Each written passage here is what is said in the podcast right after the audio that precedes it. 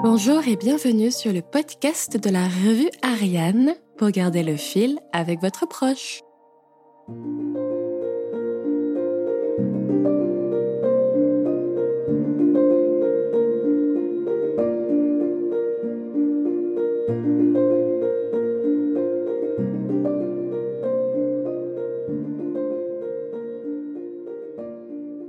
J'espère de tout cœur que vous allez bien.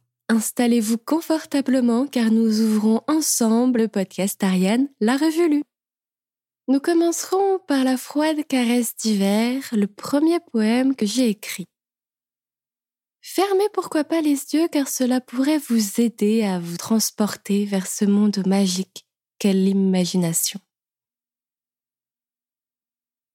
C'est seulement l'hiver qu'il adore prendre l'air le gel recouvre l'herbe ainsi que sa belle rivière.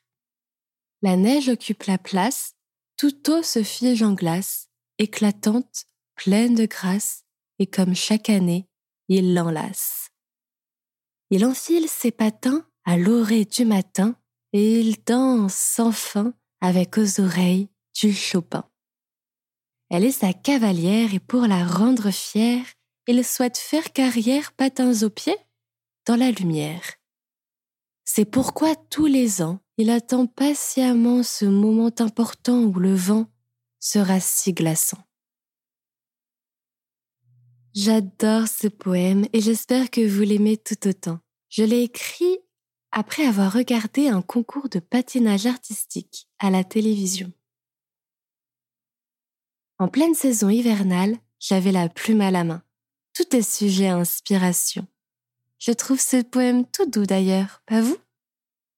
N'hésitez pas à me transmettre votre avis par mail à emma.bonjourarienne.fr afin que l'on puisse échanger dessus et vous pouvez pourquoi pas m'envoyer également vos poèmes et vos écrits afin de les publier soit sur le site internet bonjourarienne.fr soit sur la revue. Pour rester dans ce thème de la danse, je propose une petite session salsa, plus ensoleillée et punchy. Le petit plus de cette activité? On peut même la faire en étant assis. Il suffit de déplacer les pieds et de bouger les mains. Un schéma que j'ai dessiné explique les pas à respecter, mais je vous invite à aller le visualiser directement sur le site bonjourarienne.fr, car parfois, les mots ne dépassent pas la simplicité d'un dessin. J'ai aussi posté la chanson Rhythmica Cubana de Bernard Jam car c'est en l'écoutant que j'ai eu cette idée. voilà, le premier épisode est déjà terminé. Je vous souhaite une agréable journée et puis je vous dis à bientôt pour le deuxième épisode de la revue Ariane consacré à l'histoire du palais du facteur cheval.